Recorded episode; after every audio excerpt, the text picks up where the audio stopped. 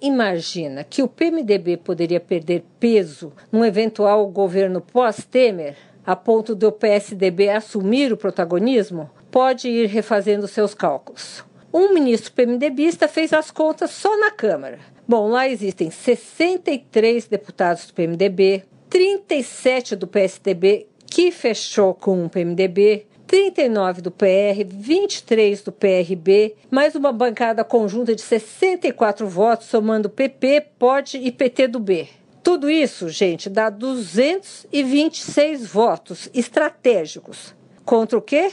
Contra 75 da dupla PSDB-DEM. Sônia Raci, direto da fonte, para a Rádio Eldorado.